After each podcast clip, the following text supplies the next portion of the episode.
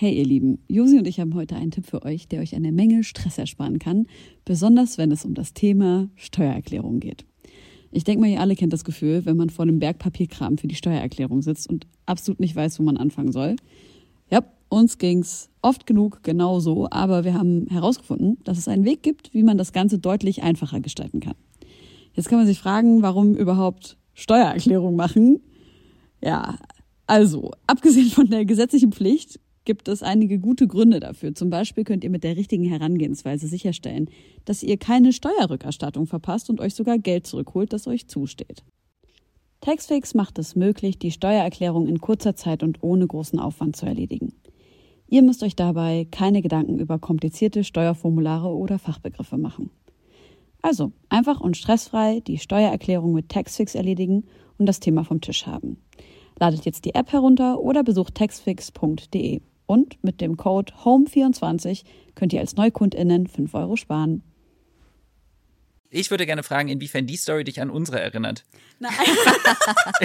Weder habe ich deine Füße kommentiert, noch habe ich dich Ich muss sagen, das hat mich wirklich sehr verletzt, dass das nicht der Einstieg war.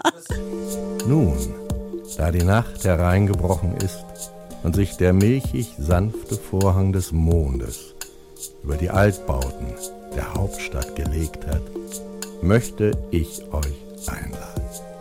Ermöglicht durch euch höchst selbst, geschätzte Homegirls und Homeboys. Herzlich willkommen Moini. zu einer neuen Folge Homegirls. Wir sitzen hier in den wunderschönen Circle Studios von Sony. Unseren Babys. Genau, wir haben hier schon alle Instrumente ausprobiert, die hier im Raum rumstehen. Und wir haben natürlich einen Gast, Aljoscha ist da. Und ich mache so eine Mini-Mini-Vorstellungsrunde. Er wurde mit dem YouTube-Kanal Veganes Ungesund bekannt. Er ist aber auch Arzt, Aktivist, YouTuber, Influencer, aber ich finde einen von der sehr coolen Sorte. Moderator bei dem neuen Netflix-Format Queer Eye Germany, was eigentlich äh, US Queer Eye war, aber jetzt in Deutschland, deshalb Queer Eye Germany. Und seit fünf Jahren setzt er sich öffentlich für mehr soziale Gerechtigkeit ein, mit Hauptthemen wie Veganismus, Rassismus, Gleichberechtigung und mentale Gesundheit. Und Spoiler, ich bin Vegetarierin, aber ich würde voll gerne aus, als Veganerin aus der Sendung heute rausgehen. Aber ich muss auch, mir, ich muss sagen, manchmal fliegt mir noch so ein Schrimp ins Maul und ich kann nichts dafür. und ich möchte, dass es nach diesen zwei Stunden aufhört. Herzlich willkommen, Aljoscha. Was ist so eine geile Einleitung, vor allem das mit dem fliegenden Schrimp. Ja, Aber die, also die fliegen nicht, also die, du, du isst die schon mit der Gabel, oder? Hallo erstmal. ja ich glaube, manchmal fliegen die einfach rein, ich kann nichts dafür. Ich bin irgendwo und da fliegt mir aus Versehen einer in den Hals. Das Aber sieht ja auch so aus, das Ende von denen, das sieht da aus, wären das Flügel. Das, Ja. Ich glaube, das Ja. ist legit. Ja. Ja.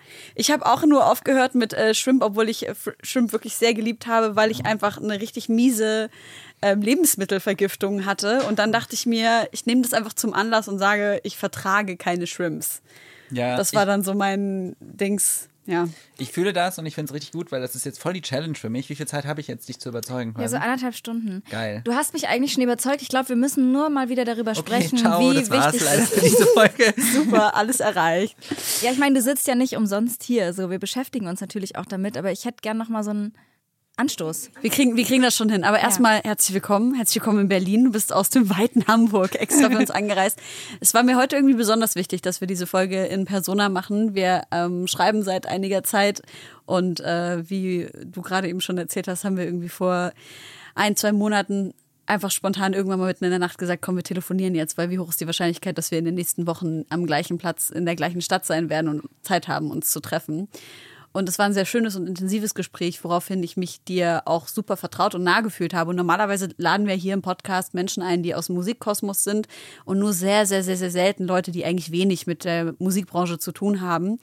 Ähm, und dieses Mal war es mir irgendwie auch aufgrund deiner aktuellen Arbeit ein Anliegen, dich einzuladen und dich ähm, auch hier vor Ort zu haben, dass wir dich hier im Studio begrüßen dürfen. Deswegen sehr schön, dass du extra angereist bist. Oh, das war voll süß. Vielen Dank. Ich freue mich auch mega und ich muss, kann das bestätigen. Wir haben wirklich, glaube ich, nur ein paar Sätze gefühlt ausgetauscht und ich weiß nicht, wie das auch so richtig kam, aber irgendwie hast du es geschafft oder haben wir es geschafft, dass wir relativ schnell so eine Vertrauensbasis hatten äh, und ich das Gefühl hatte, ja, wir, wir telefonieren jetzt einfach mal, weil ich weiß, dass du mir vorher geschrieben hast, hey, ich bin dann und dann in Berlin, vielleicht treffen wir uns dann, aber dann ist die Corona-Situation Ja. eskaliert, erneut und dann haben wir irgendwann gesagt, lass doch einfach telefonieren und dann war es direkt so, Ja. okay, Let's do this shit. Das ist lustig, weil immer, wenn ich über dieses Vertrauensthema spreche, muss ich an eine Story mit Olexesh denken. Habe ich die schon mal erzählt in der Sendung? Ich bin mir nicht sicher, nee.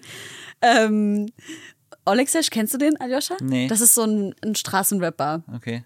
Aus Frankfurt ist der, oder Josi?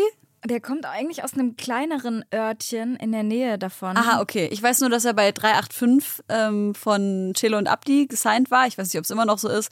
Wie dem auch sei, auf jeden Fall sind wir uns irgendwann mal im Backstage beim Open Air Frauenfeld begegnet, wo ich früher gearbeitet habe. Und er kam auf mich zu und sah meine Füße und meinte, schöne Füße. Und ich kannte ihn vorher noch nicht, also persönlich. Und dann habe ich ihn angeschaut und habe ich gesagt, sag mal, schämst du dich nicht? Dass du einfach so mit einer fremden Frau sprichst und ihre Füße kommentierst? Daraufhin hat er ähm, sehr rührselig reagiert und war so, ja Mann, du hast komplett recht, es tut mir mega, mega leid. Und dann haben wir uns hingesetzt und zwei Stunden, uns zwei Stunden unterhalten und er hat mir seine ganze Lebensgeschichte erzählt und alle seine Sünden und alles, was er im Leben Schlimmes getan hat, worüber ich natürlich nicht sprechen werde. Und dann hat er am Ende meine Hände gehalten und mir in die Augen geguckt und gesagt, du bist wie die Mutter Maria. Oh mein Gott. Und dann haben wir uns umarmt, verabschiedet und ich habe ihm ein paar Ratschläge mit auf den Weg gegeben. Und er war so mega so empfindsam und ganz, ganz lieb und so. Also auch, das war gar nicht mehr so zwischenmenschlich irgendwie so was flirty oder sowas. War wirklich nur so ein, ich lade jetzt meine Emotion, Emotionen bei dir ab und erzähle dir jetzt alles, was ich in meinem Leben falsch gemacht habe. Und dann war ich so, okay, und ich wünsche dir alles Gute und ich hoffe wirklich, dass du den richtigen Weg gehen wirst und so weiter und so fort. Und das Ende des Liedes war, dass ich am nächsten Morgen aufgewacht bin und er mich überall blockiert hat. Quatsch. Hä, aber wo, wie kannst Hä? du dir das erklären? Ich glaube einfach, dass er aufgewacht ist und gemerkt hat, dass er einer wildfremden Person, die auch noch Journalistin ist, ich würde natürlich niemals irgendwas Ja. preisgeben von dem, was er gesagt hat, habe ich auch nicht. Alleine, da, Nie dass ich das irgendwas nicht weiß, gesagt ist auf jeden Fall schon der Beweis dafür. Genau, das ist ja schon, das ist schon vier oder fünf Jahre her. Ja. Oder er dachte, du bist eine Echse. Ja, Eine ich hätte Echse. gerne, ich, Genau. hätte, ich würde gerne fragen, inwiefern die Story dich an unsere erinnert. Nein, Weder habe ich deine Füße kommentiert, noch habe ich dich ich irgendwo muss blockiert. sagen, das hat mich wirklich sehr verletzt, dass das nicht der Einstieg war. Du hast schöne Schuhe an heute. Vielen Dank, aber Sehr schämst gerne. du dich nicht, Aljosch? Nee, tatsächlich null. Ja, aber du hast wirklich, das haben wir schon mal off-air besprochen, du hast irgendwas an dir, was die Leute sich öffnen lässt auf eine weirde Art und Weise. Wirklich sowas, so, du bist so eine Vertrauensperson, ähm, aber auch mit dem nötigen Feingefühl und aber auch mit dem nötigen Judgment. Also ich glaube, man will auch manchmal von dir so einen guten Rat irgendwie. Und deshalb fällt es, glaube ich, äh, sehr einfach, sich dir so zu öffnen. Was ja voll schön ist, wenn du damit natürlich umgehen kannst, weil die Leute belasten dich ja auch, oder ja doch, belasten dich auch mit Themen, die einen im Zweifel ja auch selber belasten. Ich, ich glaube vom Gefühl her, weil ich habe dich ja, also klar, bei Instagram natürlich schon vorher abonniert gehabt und ich glaube, wenn man sich so mit viel, also viel mit den The sozialer Gerechtigkeit und auseinandersetzt und dich verfolgt und sieht, was, wofür du dich einsetzt und wie du dich einsetzt, das baut schon mal, finde ich, so eine Vertrauensbasis auf, wenn man weiß, dass du ein gutes Wertesystem hast. Zumindest wirkt es so. Und vor allem fundiert. Ne? Also das wirkt jetzt nicht so, als ob du keine Ahnung hast von dem, was du sagst. Und dann sieht man auch die Hundestories, aber bei mir eh schon, alles klar, läuft. Liebe. Äh, und keine Ahnung, ich weiß nicht, dann ist es oft bei mir zumindest so, dass das sehr schnell entschieden ist nach den ersten Sekunden. Also das, ist kenn einfach so ich. ein, so ein Gefühl, wenn man spricht, Ja. ich sehe deine Füße und denke mir, mag ich Lass oder mag ich nicht. telefonieren. aber Ey, danke ja. für die lieben Worte, ihr beiden, aber auch vor allem von dir, Josi. Das weiß ich wohl zu schätzen. Das ist ziemlich krass. Ich bin ja gerade auf äh, Kinotour mit diesem Film Mode macht Menschen. Und äh, da begegne ich halt zum ersten Mal Menschen, die mir folgen, weil ich ja sonst nicht irgendwie, außer wenn wir jetzt mit Homegirls unterwegs sind, ähm, unterwegs bin. Und das ist so krass, dass dann halt wirklich auch Menschen danach zu mir kommen und halt weinen und so mir sagen, was so die Arbeit mit denen gemacht hat und dass sie irgendwie, gestern kam eine junge Frau, die gesagt hat, ja, wegen einer Sache, die du gemacht hast, bin ich umgezogen, habe mein Leben verändert, habe einen neuen Job gefunden und so. Und ich war so, boah, krass, Alter. Und das ist schon heftig, wenn man, man sieht sich ja von außen nie und das dann von außen gespiegelt bekommt. Und wir haben ja auch vorhin drüber gesprochen, Aljoscha, dass du auch mit vegan bist, äh, bist vegan bist Vegan bist du ungezont. mit vegan ist ungesund ähm, auch sozusagen auf Tour warst und ihr auch Shows gemacht habt und Vorträge gehalten habt. Wie war das denn für dich? Und du hast ja einen sehr direkten Impact, weil deine Forderung ja sehr direkt ist, ne? Werdet vegan. Ähm, wie, wie ist es für dich gewesen, so vielen Menschen zu begegnen, die du wahrscheinlich berührt und bewegt hast und deren Leben du verändert hast? Mm, Also ich muss auch dazu sagen, dass meine Forderungen sich etwas, also die Forderungen sind auf jeden Fall nicht mehr ganz so harsch, glaube ich, wie sie am Anfang waren. Ich habe auch so eine, Reise durchlaufen. Aber äh, es ist total surreal. Ich finde dieses ganze Social Media Ding auch sehr schwer greifbar manchmal, ne? Weil da hast du hast so eine komische Zahl da stehen und du siehst, wie viele Leute deine Videos gucken oder deine Posts liken, aber das ist ja irgendwie fürs Hirn nicht greifbar. Ja. Also am Ende machst du ja irgendwie eine große Masse da draus dass da einzelne Menschen hinterstecken mit eigenem Leben, eigener Lebensrealität. Und wenn du dann auf so eine Ver Veranstaltung gehst, auf eine Messe, und da ist dann sind da 500, 600 Leute vor dir, die alle irgendwie klatschen und sich freuen und danach drei Stunden anstehen, um irgendwie mit dir zu quatschen, Fotos zu machen Ja. und dann einzelne Geschichten erzählen, so, ey, wir machen jeden Donnerstag Videoabend mit euren Videos oder Ja. äh, ihr habt meine ganze Familie vegan gemacht. Und auch jetzt, ähm, Leute, die mir schreiben, ich habe mich getraut, deinetwegen äh, mich zu outen. Ich habe meinen Eltern gesprochen. Es kommen so krasse Geschichten. Das berührt einen natürlich mega, ne? Also ich, einerseits finde ich das total schön und ich freue mich immer mega, aber es hat irgendwie auch was, es hat wie so einen traurigen Beigeschmack, weil am Ende die Menschen immer so wahnsinnig warmherzig einem gegenüber sind und so tun, als ob sie einen kennen und auch das Gefühl haben, dass sie einen kennen, aber ich kenne die Menschen nicht und das Ja. macht diese, das entkräftigt, das ist nicht, es hört sich jetzt hart an, aber äh, es fühlt sich manchmal ein bisschen, weiß ich nicht, einsam an oder so. Ist Für mich fühlt sich das manchmal so unecht Ja. an, als wäre das gar nicht wirklich passiert. Genau, ja, vielleicht ist es das. Ich kann, also ich kann es aber auch nicht komplett in Worte fassen, aber ich glaube, ich weiß, was du meinst. Ähm, Weil es ja, also die, die Leute auf der Straße, ne, wirst du angesprochen, oh mein Gott, oh mein Gott, ich finde dich so toll, du bist so toll. Und ich denke mir so, ja, ich verstehe, du, du basierst es halt gerade auf den 20 Stories, die ich in dem am Tag hochlade, Ja. aber du kennst mich halt nicht. Du Ja. weißt gar nicht, was hinter den Kulissen alles passiert und passiert ist. Äh, Helene weiß das jetzt alles. ähm, und das ist halt das, was ich so krass finde. Und dann denke ich mir manchmal, es ist halt nicht echt. Ich verstehe es, aber es ist irgendwie leicht nicht so ganz echt. Trotzdem ist der Impact, den ich habe, echt. Voll, das auf jeden Fall. Aber es ist ja auch nicht echt, weil wir selber entscheiden, wie viel wir Genau. preisgeben und wie viel nicht. Also, aber ist das nicht bei jeder zwischenmenschlichen Beziehung so? Ja. Also ja. kennt ihr das? In Dieses Gefühl, man lernt aber ja. jemanden kennen in einer partnerschaftlichen oder romantischen, also in einem romantischen Kontext und die Person fängt an, sich in einen zu verlieben und dann kommt dieses Gefühl durch von ja, aber du denkst nur, dass du jetzt gerade in mich verliebt bist, du kennst mich noch gar nicht wirklich. So dieses Imposter in einer oh Beziehung. mein Gott, ja klar. Das gibt es aber, ich glaube, auch in freundschaftlichen Beziehungen, oder? Ja, ja, voll. Du weißt gar nicht, wer ich wirklich bin, deswegen Ja. magst du mich überhaupt. Voll. Shit. Vielleicht ist es auch das, vielleicht ist es, äh, spielt das da auch mit rein, dass ich immer so denke, dass ich das automatisch runterspielen möchte, weil ich das Gefühl habe, ja, du weißt ja gar nicht, wie ich eigentlich wirklich bin. Ja. Vielleicht würdest du mich dann gar nicht mehr mögen. Ja, I don't know. Könnte schon sein. das ist bei mir auch auf jeden Fall am Start. ja. Ach, krass, Mann. Aber mir ist am Wochenende auch was Lustiges passiert. Äh, und da ist mir aufgefallen, wie random Social Media manchmal ist. Als ich in Würzburg aufgelegt habe, da habe ich mit einer Freundin aufgelegt. Die ist ungefähr so groß wie ich und die hat auch blonde Haare und die hat an dem Abend auch ein Cap gehabt. Aber sie sieht mir jetzt sonst nicht super ähnlich oder keine Ahnung, wir hatten auch unterschiedliche Klamotten an und so. Und äh, trotzdem an dem Abend selber kamen auch Leute zu ihr und haben erstmal gefragt, ob wir verwandt sind und so. Und sogar, ob sie meine Mutter wäre, obwohl sie jünger ist als ich. Was? Ähm, ja, so ganz absurd. Aber das passiert mir irgendwie öfter, dass ich mit Frauen, zum Beispiel mit Visavi zusammen auflege und die Leute fragen irgendwie, ob wir Geschwister sind. Ja. Auf jeden Fall habe ich dann gesehen, dass mich ein Mädel markiert hat in der Story und sie hat geschrieben, äh, ja, ich höre früh immer Homegirls und abends gehe ich dann zu Josi California, so heißt sie auf Instagram, zum Konzert und sie hat halt nicht mich- mich markiert, sondern meine Kollegin, die aufgelegt hat. Und da war ich so, Ich höre immer Homegirls. ja, voll. Und das fand ich so Get witzig, weil das hat genau gezeigt, ja, okay, man kennt diese Person irgendwie aus dem Internet, aber sie weiß nicht mal, wie ich auflege. Gut, jetzt war auch Corona. Sie weiß anscheinend auch nicht so richtig, wie ich aussehe und hat einfach so random, also es war eine 50-50 Chance. Und sie hat einfach die falsche Person markiert.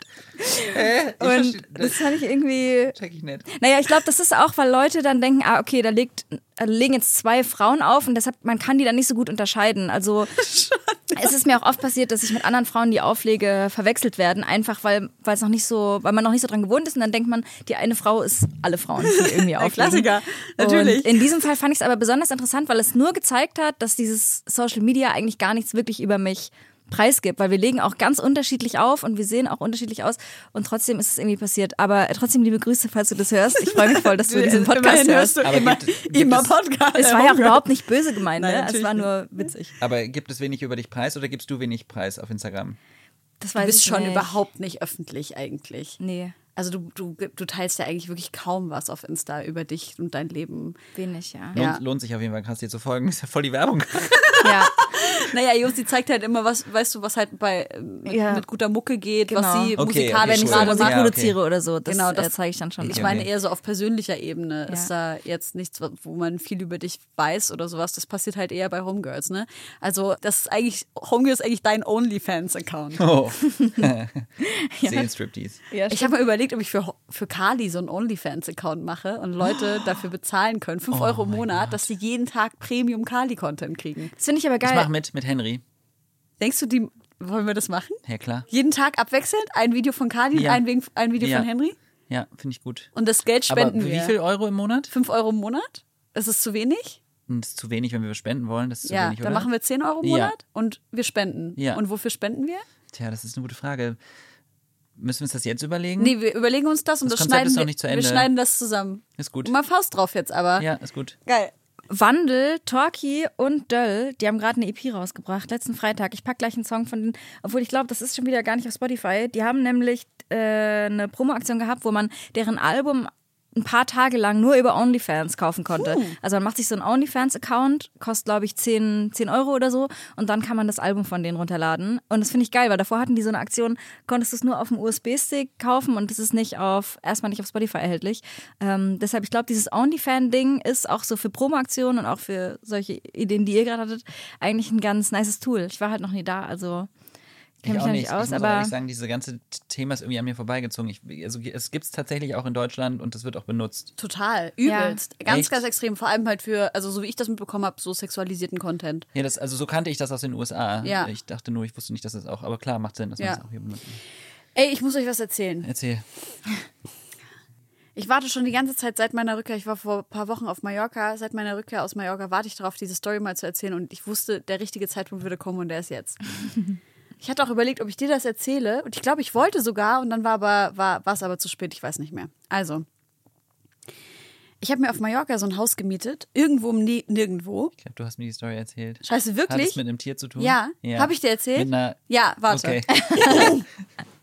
irgendwo im Nirgendwo und ich war wirklich umgeben nur von Feldern. Und eines Morgens wache ich auf und ich höre ähm, Schafe. Hab mich natürlich mega gefreut. Bin auf den Balkon gegangen, habe mich halt auf dem Balkon geschminkt, während ich die Schafe da gesehen habe. Und ähm, habe mich halt übertrieben gefreut. Und dann sehe ich, eines der Schafe sitzt unter einem Olivenbaum und gebärt gerade ein Lamm. ohne Scheiß. Und ich war so, okay, wie krass ist das bitte? Hab natürlich alles stehen und liegen gelassen äh, und bin runtergerannt an den Zaun, weil das war nicht auf dem gleichen Grundstück, wie äh, das auf dem das Haus, auf dem, in dem ich gewohnt habe, gebaut wurde. Also stand da die ganze Zeit an dem Zaun und habe dieses Schaf beobachtet. War so, boah, krass, Alter. Und habe gesehen, der Kopf von dem Lamm ist sogar schon draußen. Und dachte mir so, you go und so, mach weiter. Und dann ist das halt so rumgelaufen. Die ganze Zeit sehe ich halt, wie dieses Schaf da so halb geboren war und dann das, also das Lämmchen und das Schaf halt weitergelaufen ist und so. Und Warte mal, die Mom ist rumgesteppt und es war aber nur der Kopf draußen. genau, und ich habe aber auch ein bisschen gegoogelt. Das ist wohl ganz normal, dass die so ein bisschen herumlaufen. Und na gut, auf jeden Fall nach einer Stunde dachte ich so, boah, krass, es geht halt nicht voran. Ich rufe mal meine Tierärztin in Deutschland an, also Kalis Tierärztin. Habe ich sie angerufen und sie so, ähm, ja, das ist nicht gut. Ähm, du musst jetzt über den Zaun klettern und dem Schaf helfen. Ich war so, okay, du schaffst das. Bin rein, hab mir Desinfektionsmittel geholt, Zewa, bin da rüber und habe halt versucht, an dieses, Lamm, an dieses Schaf ranzukommen. Und das Schaf ist halt vor mir weggerannt mit diesem halbgeborenen Lamm. Scheiße, ich müsste vielleicht eine Triggerwarnung aussprechen jetzt, ne? Nee, ich glaube, Okay. das geht noch. Okay. Mit diesem halbgeborenen Lamm halt hinten, ne? Und es rennt halt, es rennt halt vor mir weg, das Schaf. Und ich sehe halt die ganze Zeit, wie dieses, dieser Kopf dieses Lammes da so hinten raushängt und dachte so, fuck, und ich kann, ich konnte das Schaf nicht halten. Auf jeden Fall stand ich dann da und wusste nicht, was ich machen soll. Dann habe ich natürlich nochmal die Besitzerin meines Hauses angerufen, habe gesagt, können Sie bitte den Schäfer anrufen und oder den Hirten, keine Ahnung. Hat sie das gemacht und zwei Stunden später kam der dann. Und dann Aber wir reden jetzt schon von einer Zeitspanne von vier Stunden. das genau, So, ne? genau. Ich war wirklich halt die ganze Zeit am Start, habe halt versucht, diesem Schaf zu helfen. Das hat nicht geklappt. Auf jeden Fall kam dann irgendwann der Hirte und er meinte dann zu mir, wo ist das Schaf? Ich finde es nicht. Und dann bin ich rübergegangen und habe ähm, ihm geholfen, das Schaf zu finden und dann auch, bin dann richtig im Supersprint, weil der Schäfer war auch so, keine Ahnung, 180 Jahre alt. Bin im Supersprint diesem Schaf hinterhergerannt. Er hat es so ein bisschen getrieben und ich habe das dann gefangen. Ja, und dann, ne, es war klar, das Lamm hing da irgendwie schon vier Stunden hinten, das war natürlich tot. Oh, und dann hat sich das Schaf so hingeworfen und ich habe den Kopf gehalten. Und dann kam der Hirte und der hat dann das Lamm ähm, genommen und halt rausgezogen und ist dann halt weggegangen mit dem Lamm. Und dann war ich da so auf diesem Feld mit Olivenbäumen umgeben und diesem Schaf, was da so lag. Und ich habe einfach nur den Kopf gestreichelt und dachte mir so, ich habe noch nie in meinem Leben so viel, so mütterlichen Schmerz gesehen und gefühlt. Und habe dann den Kopf gestreichelt und habe auch dem Schaf in die Augen geschaut und habe für das Schaf gesungen und irgendwie gedacht, dass vielleicht irgendwas das mit dem Schaf macht, dass das dem irgendwie hilft. Keine Ahnung. Vielleicht auch eher für mich selbst als für das Schaf, was weiß ich. Und dann dachte ich in dem Moment, Alter, du bist hier traurig, weil diesem Schaf das Baby weggenommen wurde, aber du isst Käse. Wofür einfach tagtäglich Kälber ihren Müttern entrissen werden. Ich so, scheiße, was tust du eigentlich? Ja, und an dem Tag habe ich aufgehört, Milchprodukte zu essen. Crazy. Ach, echt? Ja, herzlichen Ja. Glückwunsch.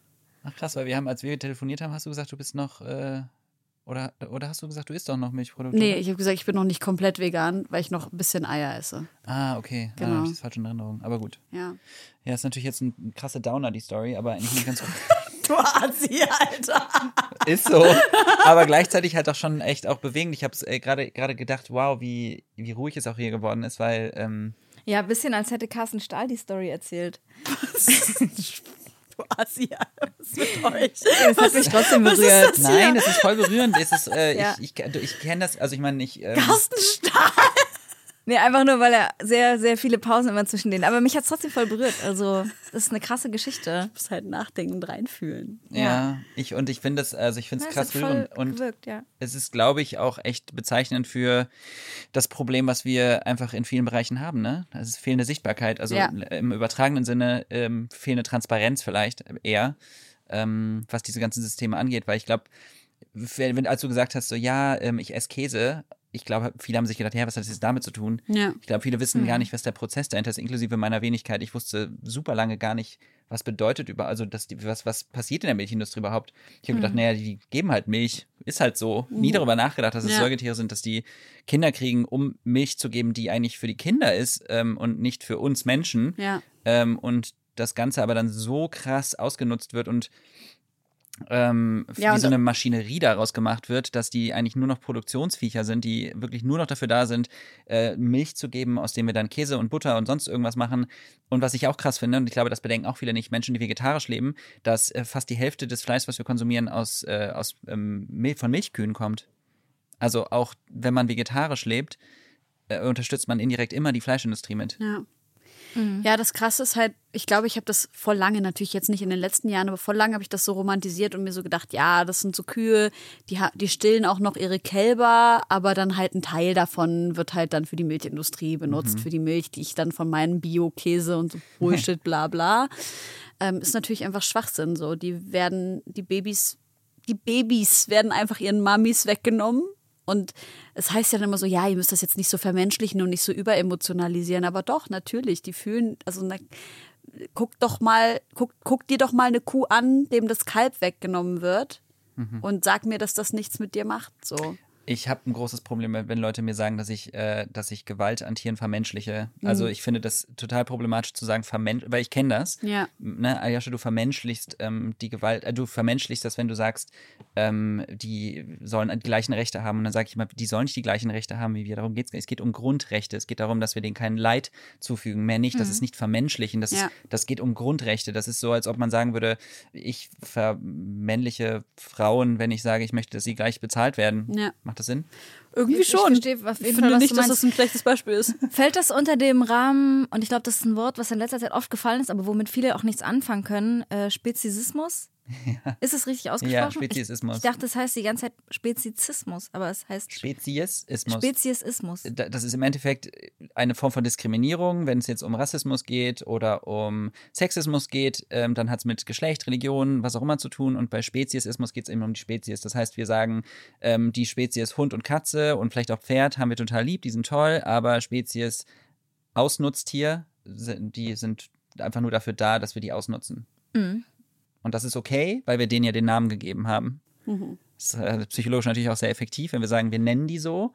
Äh, und damit ist es auch direkt die Begründung geschaffen, warum wir das rechtfertigen können. Dass Ja. wir sie nutzen. Genau, dass wir Ja. sie nutzen, weil die heißen ja so. Ey, ähm, Ey, Musik? Willst du was auf unsere Playlist packen? Wir haben noch gar nicht über Musik gesprochen. Eigentlich sind wir ein Musikpodcast. Und du willst auch mal darüber sprechen, warum Musik in deinem Leben einfach eine große Rolle spielt, eigentlich, ne? ja. Kann Warum? Ich machen. Erzähl mal. Hab, aber weißt du überhaupt, ob Musik, Musik eine große Rolle Du in meinem hast das vorhin gesagt. Also ja, es ist, ich, es ist komisch, weil ich glaube, ich bin jetzt nicht so der klassische Mensch, der, ich habe zum Beispiel, ich bin, glaube ich, popkulturell relativ schlecht aufgestellt, was irgendwie mein Wissen angeht. Und ich könnte jetzt auch nicht ähm, sagen, dass ich so ein tiefgründiges, tiefgründiges Wissen über Musik habe, aber ich kann halt zum Beispiel sagen, dass ich ein unglaublich audiophiler Mensch bin. Und äh, die teuersten Gegenstände in meinem Leben, die ich mir je gekauft habe, sind Lautsprecher. Immer gewesen. Ich habe eine, also eine super hohe Affinität, Geld auszugeben für richtig geile Kopfhörer, äh, mega gute Lautsprecher und Soundsysteme. Ich liebe das. Ähm, und ich höre immer Musik. Ey, Leute von Styleheads, wenn ihr das hört, ihr habt doch hier Beats bei Dr. Dre. Hier Kooperation. Stattet, stattet doch mal unseren lieben Aljoscha aus. Mit er dem hat Code Aljoscha gute 10. Sachen.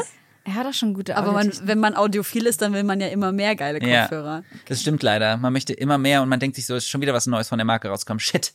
Verdammte Scheiße. Aber Wirklich ich so. finde voll schön, wenn, weil du das, du sagst es so und dann weiß ich als Musiker oder als Musikerin, das ist ein wertschätzender Hörer. Und das finde ich total geil, wenn jemand nicht das nur über die Handyboxen hört, sondern sagt, ey, ich, lege Wert darauf. Ich hasse das immer über so über MacBook äh, Sound, Ja. die blecherne Scheiße. Mich macht das richtig. ey, das macht mich nämlich auch wütend. Ja, okay, aber ähm, erzähl mal weiter. Genau, und ich höre halt, äh, also das erste, was ich mache, wenn ich nach Hause komme, ist äh, Soundsystem an Musik an. Ja. Ich habe das äh, super gerne, dass ich einfach immer, wenn ich irgendwas habe, der Mut entsprechend Musik höre. Keine Ahnung, wenn ich am Strand im Urlaub bin, dann höre ich gerne so Chill-Musik, so Beach-Vibes, irgendwas. Wenn ich koche, höre ich gerne Jazzmusik. Manchmal höre ich einfach super Mainstream-Musik. Manchmal höre ich die queerste Mucke der Welt. Die Ähm, da wäre? zum Beispiel RuPaul. Kennst du? Na klar. Of course. CC That Walk oder Ja. so, keine Ahnung. äh, ich, ich bin tatsächlich auch seit den Dreharbeiten für Queer Eye äh, großer Dua Lipa-Fan geworden, weil wir das immer benutzt haben als unsere Pump-Up-Jam. Also jedes Mal, wenn wir, weil das Ding ist, man sitzt halt viel rum teilweise und wartest halt, bis du dran bist. Und wir waren zum Beispiel in Kiel und es war so Dreckswetter einfach, ne? Es war fucking kalt, wir haben uns den Arsch abgefroren und saßen die ganze Zeit da drin. Es war dunkel und ich, hab, ich bin so müde geworden. Und dann heißt es so, okay, du musst jetzt rein, du musst jetzt gleich richtig gut gelaunt sein. Und ich so, ja, lol. Ich bin aber richtig saumüde. Hey, kannst du nicht da stattfinden und auch schlecht gelaunt sein? Ja, es kommt halt nicht so gut an dann in Okay. der Sendung. Sorry, Leute, das ist jetzt auf Netflix, aber Joscha war an dem Tag richtig schlecht gelaunt. Ähm, deswegen war er auch super unempathisch Marlene gegenüber und auch ein bisschen genervt. Ja. Richtiger Sympathieträger in dem Moment. Nee, aber es ging uns ja allen so. Und dann haben wir halt äh, immer Dua Lipa angemacht, meist Levitating, und haben dann einfach richtig abgedanced in unserem Mobil. Und Geil. seitdem muss ich sagen, liebe ich sie. Ist das jetzt der Song, den du auf die Playlist packst? Ich würde von Dua Lipa tatsächlich Love Again auf die Playlist packen. Schön. Und dann kann ich euch noch einen Song sagen, den ich richtig hart geliebt habe in den letzten Monaten. Adele, Oh My God. Ja, sowieso heftiges Neues Album, ne? Ja. Also neu. Ich muss aber sagen, dass das Album an sich mir ein bisschen zu, also vielleicht muss ich es noch ein paar Mal hören, aber ein bisschen zu langsam war. Im Sinne von, ich fand irgendwie, dass, also sie hat ja immer sehr viel so Balladen gemacht, aber die hatten für mich ein bisschen mehr Melodie. Die fand ich fast teilweise einfach gesprochen. Ich liebe ja so gesprochenen Stuff. Cool. Ja. Kann man auch mögen und vielleicht ähm, ist es auch so, dass man es dem dritten, vierten Mal äh, finde ich das vielleicht auch geil, aber ich, äh, das sind so die Songs, also ich, oh my God, habe ich echt so richtig oft richtig laut gehört. Geil. Ich habe so eine Kanye West äh, Sunday Service Version äh, gehört von, boah, was war jetzt dieser eine heftige Track von ihr, der überall lief? Voll alt oder Äh, Go aktuell? Easy on Me. Ja, oh. Easy on Me, Alter. Die Chorversion vom Sunday Service war so Oh, krass. ich bin hören. wirklich gestorben. Aber natürlich müssen wir hier, wenn ich jetzt einmal Kanye sage, muss ich noch mal ganz kurz sagen, Alter, was zum Fick. für einen Dude. Man muss, äh, also ich bin ja wirklich seit, seit, was weiß ich, wie alt bin ich jetzt? 25. Weißt du am besten. Seit, seit 15 Jahren Die Hard Kanye-Fan. Mhm.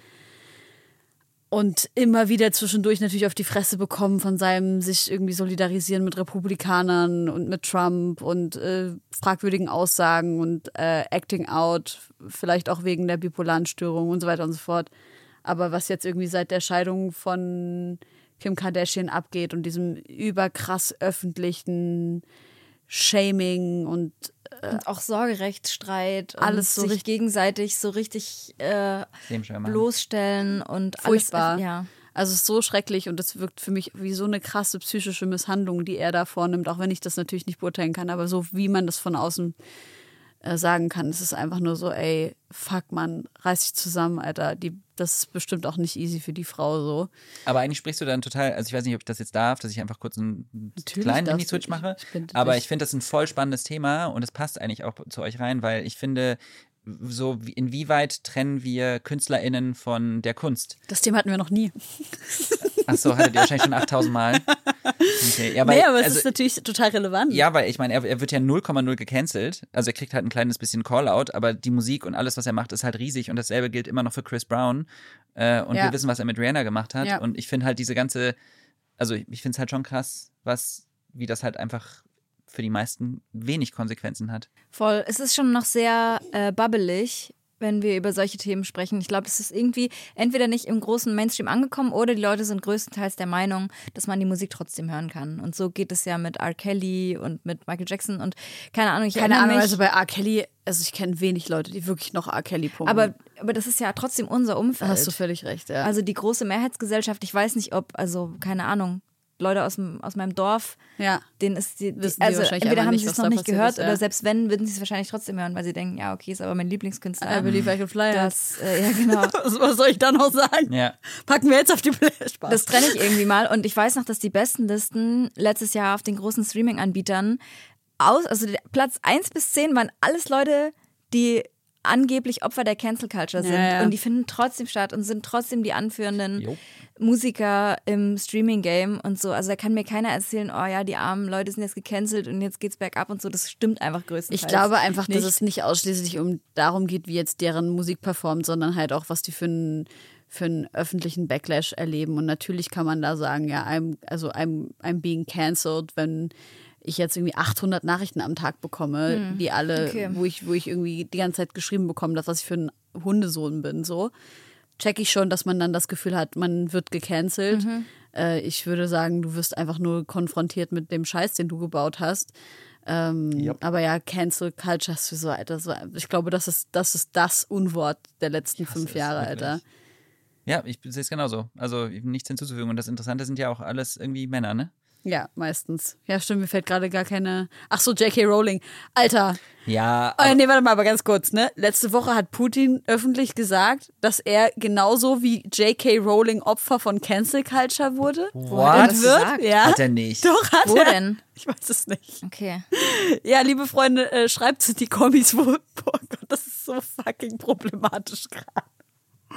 Ey, ohne Scheiß, ne? Als es in der, als der Krieg begonnen hat und ich so intensiv mit der Berichterstattung auf Instagram äh, angefangen habe, ich mache das ja in solchen so akuten Konflikt- und Krisen- und Kriegssituationen, mache ich das ja wirklich so die ersten zwei, drei Wochen so, dass ich nonstop, also wirklich von morgens bis abends versuche 13, 14 Stunden am Start zu sein und wirklich ganz akut und aktuell zu berichten und vor allem eben auch über ähm, Organisationen wie zum Beispiel Stelp, die ja relativ, was heißt relativ, die ja meistens sofort bei Krisensituationen am Start sind, mit denen gemeinsam irgendwie äh, zu arbeiten. Das heißt, ich bin am Anfang immer relativ oder recht stark involviert, bis ich dann auch für mich irgendwie so Medienoutlets gefunden habe, wo ich weiß, da kann ich die Leute äh, drauf verweisen. Die haben sich jetzt in den letzten zwei, drei Wochen für mich als super ähm, reliabel erwiesen und ich kann denen vertrauen. Und jetzt kann ich den Leuten sagen, ich, ich äh, kann es jetzt eher abgeben, sage ich mal. Auf jeden Fall habe ich so krass gemerkt, nach so, ich sag mal so einer, anderthalb Wochen, dass ich das gebraucht habe, dass irgendjemand Witze über die Situation macht, weil ich gemerkt habe, ich halte es nicht mehr aus. Und das fand ich so krass, weil wir ja ganz oft dieses Gespräch führen über, wir dürfen darüber nicht lachen. Weil wir ja ganz oft diese Situation haben von, wir dürfen darüber nicht lachen, darüber darf man keine Witze machen und so. Und wir vergessen dabei total, wie wichtig eigentlich dieses sogenannte Comedic Relief ist. Dieses, dass wir uns über den Weg des Humores ähm, mit einer Sache auseinandersetzen und darüber auch so ein Stück Heilung und Erleichterung erfahren können. Und das fiel mir total schwer, das für mich wirklich einzugestehen, zu sagen, ich möchte, dass irgendjemand Witze über Putin macht. Ich, ich kann das einfach nicht mehr aushalten. Der hat dir irgendwie die, den halben Finger auf dem Atomkrieg-Knopf. Ich brauche, dass da jetzt irgendjemand einen Witz drüber macht, weil ich gerade da einfach nicht mehr drüber, drauf klarkomme, wie absurd diese Situation eigentlich gerade ist. Habt ihr auch irgendwie sowas? Also ich finde, du hast gerade erklärt, warum veganes Ungesund gut funktioniert hat. Stimmt. Weil, also wir haben eigentlich über super schwierige Themen gesprochen die ganze Zeit, aber wir haben halt immer wieder Witze gemacht und wir haben es auf eine komplett auf die Humorschiene. Also nicht komplett, aber wir haben 80, 90 Prozent, würde ich sagen, schon ging es um Verarschen, Humor. Wir haben uns nie über das Leid lustig gemacht, wir haben uns nie über, ne, also über Betroffene quasi lustig gemacht, aber uns über uns selber und über bestimmte absurde Aussagen und Situationen. Ja. Also das quasi genutzt, um. Ich glaube halt einfach, dass ähm, wenn wir die ganze Zeit so ein Load haben an Scheiße, die passiert, ähm, dass das Einzige, was uns da rausholt, zwischendurch einfach mal Lachen ist. Und das ist so befreiend. Ja. Und ich finde es total schön, den Gedanken, äh, ein ernstes Thema zu haben, was man Lachen vermitteln kann. Ja. Weil Menschen dann doch wieder irgendwann auch zuhören, weil du machst halt irgendwann dicht. Alter, Ist ich, so. Es ist so krass. Wir- Josi und ich, wir kennen, haben einen Kollegen, Konrad Lobst, äh, einen super Kameramann. Mit dem habe ich, als wir, keine Ahnung, vor fünf Jahren haben wir darüber gesprochen, mit aus Homegirls ein Videoformat zu machen. Und ich habe zu ihm gesagt, ey, ich habe voll das Problem damit, mit meinem irgendwie Wertesystem zu sagen, wir machen jetzt irgendwie noch so ein filmisches Unterhaltungsformat und, und das wird jetzt lustig und wir machen jetzt Spaß im Fernsehen und so. Und er meinte dann zu mir, ey, wenn meine Mama von der Krankenhausschicht nach Hause kommt am Abend, dann braucht die am Abend nicht den harten Tobak, sondern die möchte unterhalten werden, damit sie in der Lage ist, ihren Job, der ultra wichtig ist, auch weiterhin auszuüben. Ja. Das hat meine gesamte Sicht auf die Medienwelt komplett verändert. Ja, und du erreichst natürlich eine große Zahl an, an Menschen, weil auf Humor kann sich im Zweifel jeder einigen. Das stimmt. Irgendwie, ja, spannend. Vielleicht können wir deine, deinen Werdegang bis zum heutigen Tag einfach mal rückwärts abarbeiten. Du bist jetzt bei Queer Eye Germany. Ich finde es ein übelst schönes Format. Ihr seid fünf übelst tolle Charaktere. So Ich habe auch geheult. ich war zumindest irgendwie im Ansatz. Josi ist die Eiskönigin. Egal. ähm, nee, es, go. es hat einfach voll Spaß gemacht, euch zuzugucken. Und ich habe mich, ich habe mir eine Frage gestellt. Ich sage das jetzt einfach mal so ganz offen, ja? Ja. Du hast dir nur eine einzige Frage gestellt, das ist schon mal gut. Ja, weil ich fand, ich fand alles geil. Ich habe alles genauso verstanden Aber? und es ist, äh, es, es, es hat mich, Aljoscha ist so ready to fight Ich bin jetzt. sowas von ready to fight. Ich habe zum Beispiel die erste Folge gesehen und ich habe mich dabei gefragt, die Leute werden ja im Zweifel auch über Freunde da angemeldet und melden sich nicht selber an. Und dann geht es zum Beispiel ans Interieur oder dann geht es auch um, um so ein bisschen so ein Umstyling, abgesehen davon, was ihr alles mit Health und äh, Support und so einem psychologischen Support auch mitgeben könnt, habe ich mich gefragt, wie tappt man nicht in die Falle, selber die Menschen dann in so ein heteronormatives Bild zu pressen, dass sie so äh, gut aussehen müssen oder dass es dann so stylisch eingerichtet ist oder so. Äh, also ist es so der Wunsch von denen gewesen oder schaut man dann, okay, wie sieht es so aus, dass Leuten das gefällt? Weil im, im, in der ersten Folge zum Beispiel war ja, ich habe seinen Namen Björn? Björn, er war ja so mega der Fußballfan oder ist wahrscheinlich übelster Fußballfan. Ich fand es halt voll kernig bei ihm zu Hause. Ich fand es geil, weil es war eckig und es war äh, für mich total greifbar. Und danach war die Wohnung so sehr hotellig irgendwie. Und ich wollte von. Shoutout an Eiern an der Stelle, das ist nicht meine Kategorie. Nee, und das ist überhaupt, das ist überhaupt kein, äh, also es sieht- natürlich übelst geil aus, Nein, ne? Scherz, alles gut. Ich habe mich nur gefragt, inwiefern, ja, tappt ihr nicht in so eine Falle, selber den, den Leuten in sowas, in so ein, in Anführungsstrichen, so ein gesellschaftlich normales Bild zu fallen, äußerlich oder auch durch ihre Einrichtung. Also erstmal, ich weiß nicht, also für die Menschen, die Queer Eye nicht kennen, Ah, und ja. es klar, muss einmal noch kurz ein bisschen erklären, worum es Bitte. geht. Also es sind fünf queere Coaches, die quasi zu ähm, AlltagsheldInnen gehen und versuchen, deren Leben so ein bisschen, also die meisten dieser Menschen haben sich so ein bisschen verloren und es ist zum Beispiel jetzt Björn war ein alleinerziehender Vater, der super gestruggelt hat, sowohl in der Erziehung mit seinem Sohn, also einfach überfordert war, äh, im Alltagsleben, also im Leben im Alltag überfordert war, ähm, es nicht geschafft hat zu essen, also richtig zu kochen. Die Wohnung war völlig überladen, er, hat sich einsam gefühlt und einfach ganz krass an Selbstwertgefühl verloren. Es geht bei dem Format nicht darum, dass fünf Menschen da reingehen und einfach dir irgendwie einen, einen neuen Anzug geben und die Wohnung schick machen und dann wieder gehen, sondern es soll schon eher so eine Art ja, wie so eine Selbstoptimierung sein. Also die Leute sollen eher so Denkanstöße bekommen, im Bestfall. Nichtsdestotrotz ist es am Ende des Tages noch natürlich ein Makeover-Format und es ist ein, es kommt von dem Original aus den USA und daran orientiert sich natürlich auch das deutsche Format. Und wir haben halt eben fünf verschiedene Kategorien und die eine Kategorie ist eben Design, das macht Ian, der ähm, Interior komplett neu macht. Und wir verbringen eine Woche mit denen, das ist relativ wenig so Zeit aber dafür auch relativ intensiv. Mhm. Und wir sprechen halt einfach ganz, ganz viel mit denen. Und äh, ich meine, am Ende, die eine Folge hat, glaube ich, 50 Minuten und wir haben aber sieben Tage, keine Ahnung, wie viele Stunden mit denen verbracht. Mhm. Also es wird ja auch ganz, ganz viel rausgeschnitten. Und wir sprechen halt ganz, ganz eng mit denen ab. Und ich glaube, gerade so beim Einrichtungspart ist es so, dass Ayan schon Wochen vorher ähm, ich sag mal, in Kontakt mit denen tritt, dass sich die mhm. Wohnung, die müssen ja vorher auch ein bisschen planen, die müssen ja wissen, wie die Wohnung aussieht. Und ähm, es wird nichts gemacht, was die nicht wollen. Also, ne, mehr kann ich dazu jetzt nicht sagen. Dass, ähm, was die heteronormativen Denkmuster und so angeht, weiß ich gar nicht, ob wir uns da so komplett frei von sprechen können. Die haben wir alle in uns drin irgendwie, ne? Absolut. Also, kann ich jetzt nicht bewusst daran erinnern, dass sich da irgendjemand was Heteronormatives übergestülpt hat, aber. Ich glaube, Josi meint jetzt nicht äh, inhaltlich, sondern eher so das heteronormative Bild, wie ein Mann aussehen so. soll. Ja. ja. da muss man aber dazu sagen, zum Beispiel ein Björn, klar, wir könnten jetzt irgendwie sagen, wir machen in der Woche, machen wir krasse Experimente mit dir, mal gucken, wie du dich fühlst, wenn wir die Nägel lackieren, ein bisschen Make-up drauf machen und einen Rock anziehen weil wir, wir wollen ja heteronormative Denkmuster sprengen, aber das genauso wie mir ganz viele Leute auch geschrieben haben, hä, wurde dir verboten, über das Vegan-Thema zu sprechen oder was? Und ich bin so, nee, Leute, es wurde mir nicht verboten, aber ihr vergesst, dass wir fünf völlig fremde Menschen sind, die in Leben von Menschen gehen, die noch nie Kameras in ihrer Wohnung hatten. Dann kommt da ein Riesenteam an Leuten rein und hält wirklich die Kamera auf die Wunde. Das, mhm. Also, ne, das ist auch schon echt heavy. Das ist super heavy. Das ja. ist heavy für die. Und die wissen das, aber die sind am Anfang auch, das dauert, bis die sich safe fühlen. Und das war meine primäre Aufgabe für mich, war, denen Safe Space zu geben, denen irgendwann das Gefühl zu geben, ihr könnt euch echt wohlfühlen bei uns, ihr müsst euch keine Sorgen machen.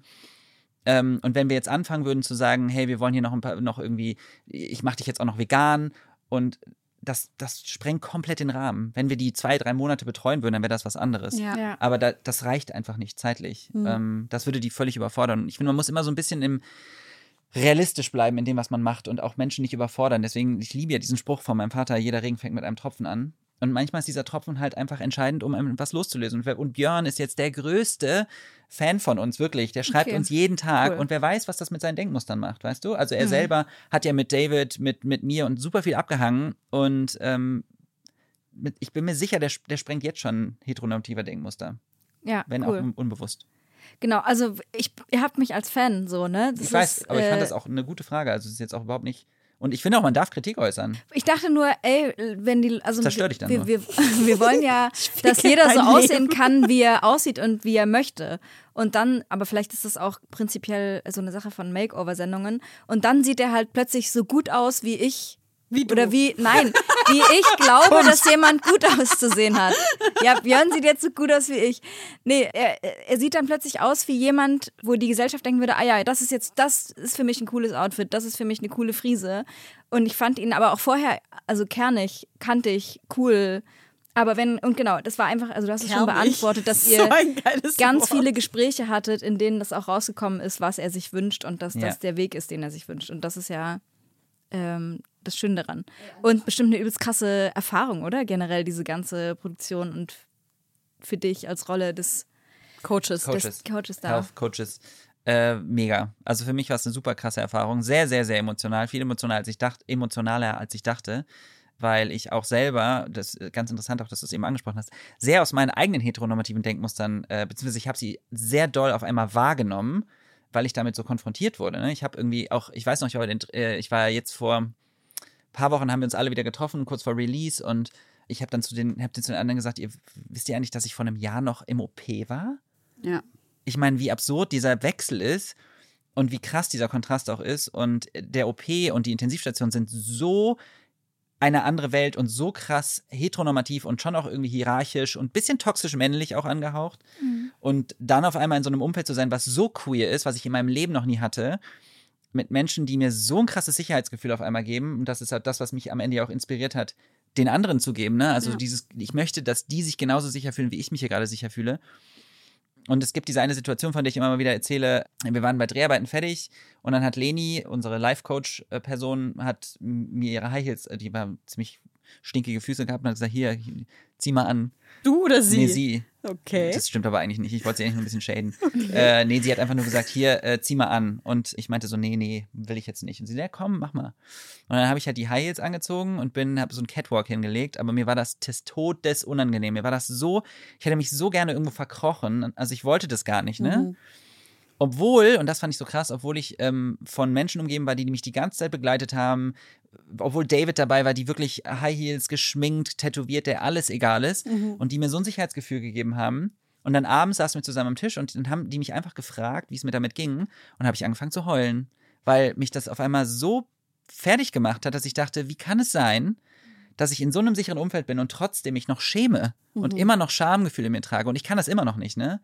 Also ich hätte immer noch Schamgefühle und ich gebe das offen zu, weil das so tief in mir drin ist, dass es etwas ist, für das man sich schämen muss. Dass ich, ich habe mein Leben lang gelernt, mich zu schützen mit meinem Exterior, wie ich wirke nach außen, um Diskriminierungserfahrungen aus dem Weg zu gehen und lerne da langsam gerade rauszubrechen. Und es ist ein sehr schöner Prozess, aber auch ein intensiver. Und diese Sendung hat den komplett an, angestoßen. Komplett. An der Stelle kann man nur sagen, äh, Leute, schaut euch Queer Eye Germany an. äh, schreibt Netflix, äh, bombardiert die mit Nachrichten, so wie ich das jetzt die ganze Zeit schon mache, dass wir eine zweite Staffel brauchen. Ja. Hast du denn das Gefühl, dass du keine High Heels tragen möchtest oder dass du, weil du gelernt hast, was du gelernt hast, keine High Heels tragen willst und das selber aufbrechen willst? Das ist genau die Frage, mit der man sich dann auseinandersetzen muss. Also ich, ich glaube nicht, dass ich eine Person bin, die gerne die ganze Zeit auf High Heels rumrennt. Und ich glaube auch, dass ich keine Person bin, die unbedingt einen Rock tragen möchte. Also zum aktuellen Zeitpunkt. Ja. Aber ich glaube, ich bin trotzdem eine Person, die das gerne mal ausprobieren würde, einfach weil ich das Gefühl interessant finden würde, weil ich bin ja große RuPaul's Drag Race Gucker Fan Person und gutes Deutsch. und äh, Shoutout an meine Deutschlehrerin von früher. Ähm, und deswegen, und der sagt, und RuPaul sagt ja auch immer, dass, dass Drag jede Person einmal in Drag sein sollte, weil das einfach die komple das komplette Mindset ändert und die Perspektive auf Dinge ändert und eine andere Person aus einem rausbringt. Und Ja. ich finde diese, diese Herangehensweise total interessant und spannend. Und ich glaube, der Unterschied ist, wenn man in Drag ist, hat man komplett Make-up und, und High Heels und Perücke und du fühlst dich ein bisschen wie in einem Kostüm. Und ich glaube, das holt nochmal was anderes aus dir raus, wenn ich in meinem normalen, heteronormativ gelesenen Outfit bin und Mhm. dann High Heels trage, dann ist es viel, macht es mich gefühlt angreifbarer. Ja, das kann ich nachvollziehen. Weißt du? Ja, das kann ich total verstehen. Und daher kommt das so ein bisschen. Ich habe auch richtig dolle Bock, mal in Drag zu sein. Ich habe da richtig Lust Ja? drauf, ja. Ich weiß nur gar nicht, ob man jetzt als Person, als Cis-Frau zum Beispiel, Ja. dann in Drag als äh, Drag Queen. Doch, du, äh, bei der letzten Staffel war eine, bei der UK, bei der dritten Staffel UK war eine Cis-Frau. Die auch dabei. weiblich Drag Ja. gemacht hat? Ach Ja. so, okay. Ja. Weil ich kenne halt so Cis-Frauen, die halt Drag King dann machen. Drag King machen. Aber ich habe da schon immer Bock drauf gemacht, halt so richtig, richtig dolle Drag Queen zu machen. Ich habe ja auch mal am C äh, auf dem CSD in Leipzig moderiert. Und das, ich glaube, da muss ich vielleicht mich nochmal an die, an die Peoples wenden, die ich da kennengelernt habe. Da habe ich richtig Bock drauf. Also irgendwann will ich das auch mal machen. Was wäre deine Perücke, wie würde deine Perücke aussehen? Was wirst Boah, keine Ahnung, Mann, ey. Ich, äh, das, äh, ich hab keine Ahnung. Ich, du? Ich, ich habe ich hab Du jetzt schon den genau Look. Bild? Ich habe für dich. ach, für mich? ja. Okay. Ich würde so ein bisschen, okay. Auf jeden Fall würde ich lila Lidschatten benutzen. Okay. weil du so schöne Augen hast und aber auch so einen wundervollen Teint. Ja. Sprichst du über deine äh, die Herkunft deines Vaters? Ist das öffentlich oder? Ja, also der, selten, weil, weiß ich nicht warum, aus Li Libyen kommt er, ja? Genau. Und deswegen deine wunderschöne Hautfarbe auch? Ja. Darf man das eigentlich so sagen? Das ist so weird. Ich habe auch die Hautfarbe, die ich habe, weil ich Syrerin bin. Ich glaube, es ist in Ordnung. Ist es in Ordnung für dich? Für mich ist voll in Ordnung. Okay, ja. also du hast mir gerade ein Kompliment über meinen Teint gemacht. Klar, ist es in Ordnung. Also, ähm, Spray on, by the way. Sehr schön, gib mir, gib mir das Produkt. Äh, lila Lidschatten, ich würde dir so eine richtig wunderschöne, äh, seidenglatte, ganz dunkel, dunkelbraune Perücke aufsetzen. Hoch oder? Nein, nicht hoch. Okay. Richtig, äh, aber jetzt nicht so, nicht so gruselig glatt wie so The Ring, sondern einfach so, einfach so Diva-mäßig. Okay. Ja. Ich glaube, ich würde aus dir so eine Eva Longoria machen wollen. Oh, Ja, wow. ich glaube, das wäre das Drag, was ich für dich. Ja, ich, Okay. das sehe ich total. Ey, das ist das, das Ende unseres OnlyFans-Accounts. Einfach so zwei Jahre Kali und äh, Henry abwechselnd und am Ende kommt Vielleicht so. heiße ich dann, wie hei- heißt ich dann Aljoscha Veganoria? Uh. Vegaноria? Eva Wegen Longoria? Vegan? Ja, ich habe schon gecheckt. So. Vegan. Aber das war doch genial. Ja. Aber Ja, ich wobei ich, find- ich fühle den noch nicht so richtig. Ich, also deswegen bin ich auch gerade so noch so ein bisschen hesitant. Wir finden schon Wir noch finden was. schon bis noch es- was. Ja. Ich hab's schon gekauft. Egal. Josi hat den OnlyFans-Account schon abonniert. Ja. Ich will auch einen Song auf die Playlist packen. Mach mal. Mache ich jetzt. Ich muss auf Klo. Du musst aufs Klo. Ist Dann, das schlimm? Nee, gar Nein. nicht. Das ist wunderbar. Dann, wir machen, wir machen jeder noch einen Song auf die Playlist. Ja. Also wir beide, falls du noch einen möchtest, auch gerne. Danach machen wir eine kurze Klopause. Ähm, warte mal, ich habe jetzt, ich habe jetzt Dua Lipa, ne? Also sorry, ich nenne die mal Dua Lipa. Äh, Dua Lipa mit Love Bestimmt Again. okay für sie. Ähm, ja, wenn sie zuhört, ne? Und Adele hat's Adele, noch? oh my God. Und dann war ich so ein bisschen, ah, ich, genau, ich habe dann halt tatsächlich überlegt, RuPaul einfach wegen Queer Rep Representation. Ja, warum nicht? Der braucht auch immer Support, der Arme. Boah, lol. Hast du was mit Rap am Hut? Tatsächlich sehr wenig. Mhm. Aber ich glaube, das liegt vor allem auch daran, dass ich, ähm, es gibt so bestimmte Bereiche in meinem Leben, die verbinde ich mit sehr viel toxischer Männlichkeit. Und Mhm. Komisch. Rap. Fußball und Rap und Kann Bier ich, trinken. kann ich gar nicht nachvollziehen. Nee, ne? Aber Rap wird ja auch immer queerer. Okay, eine Freundin von mir war mit einem sehr bekannten Rapper zusammen. Ja. Hast du da mal in einem Video drüber geredet im Nein, Ansatz? noch nie. Okay. Noch nie. Weil sie auch immer gesagt hat, die hat so krass Angst. Die Okay, hat so krass. krass. Angst, dass das rauskommt. Oh, shit. sie, also weil sie meinte halt, dass es so crazy diese Welt ist. Ja. Ähm, deswegen weiß ich immer nicht, wie viel man wann ab wann weiß, weil theoretisch könnten jetzt die Leute meine Friendslist durchgehen, aber selbst das wäre Ja, bisschen crazy. egal. Auf jeden Fall, die hat halt auch so krasse Geschichten, Einblick in diese Rap-Welt gegeben und das ist für mich so der Todesabturn. Also Hm. wie Frauen und wie. Nee, mm, mm. Ich habe halt immer das Gefühl, dass so Menschen, die halt gar nichts mit Rap zu tun haben und die dann auf Rap gucken, gar nicht wirklich sehen, wie sehr die Rap-Welt eigentlich nur repräsentativ ist für den Rest der Welt und wie sehr eine Welt, in der so, solche Sachen wie dieser extreme Sexismus nicht so wirklich sichtbar sind, Welten sind, die eine, ein absolutes Privileg repräsentieren. Also ich weiß nicht, wenn ich so auf Rap gucke, auf die vielen Backstages, in denen ich war, und ich meine, wir sind ja schon wirklich sehr lange dabei, Josi und ich. Ich habe das Gefühl, das ist nicht anders im Schlager. Ich habe das Gefühl, das ist nicht anders im, im Backstage von irgendwelchen öffentlich-rechtlichen Produktionen. Du meinst, es ist nur mehr in your face? Ja. Es ist halt Also einfach sichtbarer? ein bisschen direkter und sichtbarer, ja. So Okay. empfinde ich es zumindest als Person, die in all diesen Welten, außer jetzt Schlager, aber gleichzeitig halt stattfindet. Aber und zum Beispiel, arbeitet. wenn ich jetzt für mich spreche, ähm, hätte ich in einem Raum voller männlich gelesener Rapper mehr Angst, einen Mann zu küssen, als in einem Raum voller SchlagerkünstlerInnen. Das kann ich nachvollziehen. You know what I mean? Ja, kann ich nachvollziehen. Absolut. Ja, ich kann es auch nachvollziehen. Wahrscheinlich wäre es im, in dem einen Raum, würden die Leute sich ihren Teil denken, Genau. im Zweifel. und die anderen anderen. auf die, gefühlt auf die Fresse geben. Ja, aber ich habe da lange drüber nachgedacht, über das, was du gerade gesagt hast. Das würde ich, ich muss es ganz kurz, äh, das glaube also Ja. ich muss kurz die Rap-Welt so ein bisschen in Schutz nehmen. Also du würdest auf jeden also zumindest in den meisten Spaces, in denen wir uns bewegen, auf jeden Fall nicht auf die Fresse kriegen, so.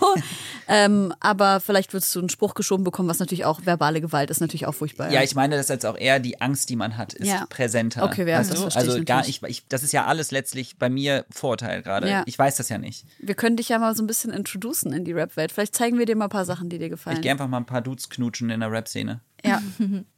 Ich möchte zwei Songs auf die Playlist packen. Ich mach's kurz. Von Princess Nokia, neuer Song No Effort heißt der. Ähm, mega tanzbar, also ist auf jeden Fall auch was für ein, für ein Club, aber auch für zu Hause. Und äh, ein Künstler, Fred Again.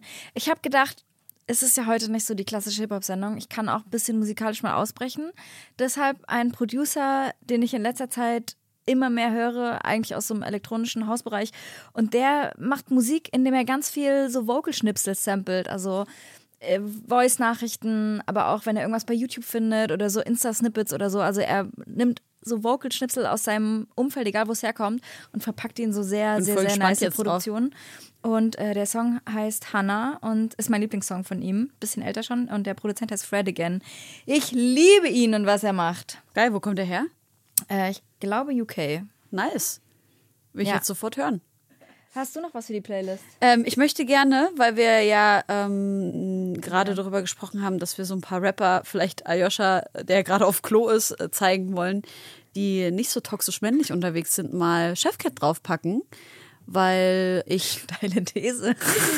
also ich finde, also zumindest so mein, mein Erleb meine Erlebnisse mit ihm fand ich immer sehr untoxisch männlich. Gel Kefim Gel fällt mir da gerade ein, gerade ein. Auch äh, ultra tanzbar und Ja, ist auf äh, jeden Fall ein guter Song. können wir gleich mal ein bisschen äh, zu abdancen. Unser großes Freundebuch. Wir gehen über zum Freundinnenbuch. Äh, lieber Aljoscha, wie würdest du gerne heißen? Äh, Aljoscha, also ich habe mir noch nie Gedanken darüber gemacht, aber ich bin zufrieden mit meinem Namen. Schön. Hat der Name eine Bedeutung?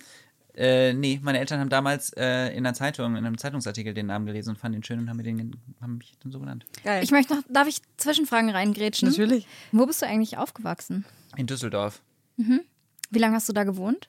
bis ich 16 war. Und dann? Bin ich zwei Jahre, sehr, bin ich zwei Jahre aufs Internat in England, Krass. Habe da mein Abi gemacht und bin dann eigentlich fast direkt nach Hamburg zum Studieren. Da wohnst du auch In noch. welchem Fach hast du, hast du A-Levels gemacht? Äh, IM, IMB, äh, IB, IB, Ah, Okay. International Baccalaureate, das ist so Aha, ein, so ein ja, international ja, anerkanntes. ja. A-Level kannst du halt nur in England mit Ja, machen. genau. Ja. Spannend. Na gut. Sternzeichen. Äh, Steinbock. Lieblingsessen.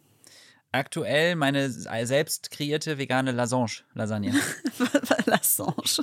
Welche, was ist da so drin? Ja, was, das also, also, Also- was jetzt für Selbstkreation? Was? Genau, also ähm, ich mache das, äh, ich bin ja sehr pragmatisch beim Essen und ich weiß, jetzt werden sich wahrscheinlich viele umdrehen. Ich bin kein Koch, ne, aber ich finde, es schmeckt richtig lecker. Also ich, ich nehme, mache so einen riesen Pot an Tomatensoße fertig und dann mache ich einfach passierte Tomaten und ein bisschen Pizzatomaten mit rein, Tomatenmark, Chili, manchmal ein bisschen Räucherpaprika noch, weil ich den Geschmack sehr gerne mag. Sam. Wenn ich faul bin, Gemüsebrühe, dann äh, presse ich da gefühlte acht Knoblauchzehen rein, also so viel, wie ich gerade Bock habe. Aber ich presse auf jeden Fall sehr viel Knoblauch da rein. Dann mache ich äh, Sojagranulat da rein. Ähm, und ich glaube, das war's. Dann rühre ich das einfach ordentlich um das, äh, und dann schichte ich das halt. Und dann mache ich da äh, manchmal Zucchini oder manchmal Pilze. Ich glaube, es heißt manchmal Zucchini. Zu- Zachenaini, glaube ich. Paprika. Und dann halt die, ja. Und, und dann kommt meine königliche, selbstgemachte oder königinnenliche, I don't know, selbstgemachte Käsesoße drauf aus Mandelmus, Hefeflocken, heißem Wasser und ein bisschen Salz. Und äh, die wird dann quasi so fünf Minuten vor Ende kippe ich die da drüber und dann mache ich so Grillfunktion von oben. Das ist richtig lecker und diese Käsesoße ist wirklich universal. Ich bin ja bald in Hamburg, ne? ja, ich mache dir die gerne, ohne Scheiß. Komm vorbei. Was ist Hey. denn dein Lieblingsersatzprodukt? Oder isst du gar nicht so bin- viel ich esse Ersatzprodukte? So gut wie nie Ersatzprodukte, Alternativprodukte tatsächlich. Ja. Okay. Und deins? Ähm, es sind noch die diese Frikadellen von Rügenwalder Dings. Aber sind die nicht vegetarisch? Ja, genau, Ach da so, ist ah, Ei ja, drin. wir, ja. wir sind ja noch im Prozess heute. Naja, aber wir haben heute nicht so krass viel darüber gesprochen, ne? Nee, das stimmt. Du hast nicht so einen guten Job gemacht, muss Nee, ich wirklich sagen, Aljoscha. Ja, Kannst du mal ganz kurz sagen, wenn man jetzt zum Beispiel vom Bauernhof, ähm, wo die Hühner nicht geschlachtet werden, sondern halt einfach rumleben, Eier isst, ist das auch problematisch? Ist da irgendwie noch ein Problem dahinter, was ich übersehe? Ähm, also, das ist, äh, ist ein bisschen komplex. Das, Interessante ist, dass mir die Frage verhältnismäßig häufig gestellt wird und natürlich ähm, das ein verhältnismäßig quasi irrelevantes Problem ist, weil Mhm. es quasi nicht existiert. Also das Problem, was wir haben, ist, dass wir Tiere instrumentalisieren und die zehn Menschen gefühlt, die es auf der Welt gibt, die die Hühner im äh, Garten haben und die Tiere dann auch tatsächlich leben lassen. Das Problem ist so ein bisschen, würdest du die Hühner auch halten, wenn, Wenn die keine keine, Eier- Eier werfen würden? Ja, genau, natürlich. Also das ist, also ich, ich verstehe schon, dass es so eine, ähm, so eine Grauzone ist. Und das, was ich dann, also was man, was man nie vergessen darf, ist das, was wir damit normalisieren, ist, dass, dass wir Produkte von Tieren essen. Ja. Das wird immer normalisiert dadurch. Ich finde es pauschal nicht so dramatisch. Also ich finde, es ist äh, auf Papier theoretisch gesehen vegan, vegan, weil wir damit zumindest die Nachfrage nicht ankurbeln, wobei man das auch in Frage stellen kann, Ja. weil theoretisch gesehen, wie gesagt, wenn du es anderen erzählst, normalisierst du das und vielleicht äh, fangen dann auch die Oma Erna irgendwo an damit zu werben, ja, die äh, Hühner, die ich habe, die werden alle am Leben gelassen und das sind, ne, also Mhm. am Ende des Tages ist es ein Produkt ähm, von einem Tier, was es vielleicht auch selber essen würde und ja, I don't Okay. know. Ich, ich finde, es ist so eine Grauzone, Okay. aber ich glaube, am, unterm Strich ist es ja so, wir sind nicht darauf angewiesen und solange wir in einer Welt leben, in der Tiere so massiv dafür ausgenutzt werden, ähm, kann sich halt jeder Mensch fragen oder muss sich jeder Mensch fragen, muss ich das jetzt? Ja. Rechtfertigt das den Zweck? Und Ja. es ist ja immer noch ganz kurz vor Babyhuhn, also ist das ja irgendwie Nein, auch, das stimmt doch gar Nee. nicht.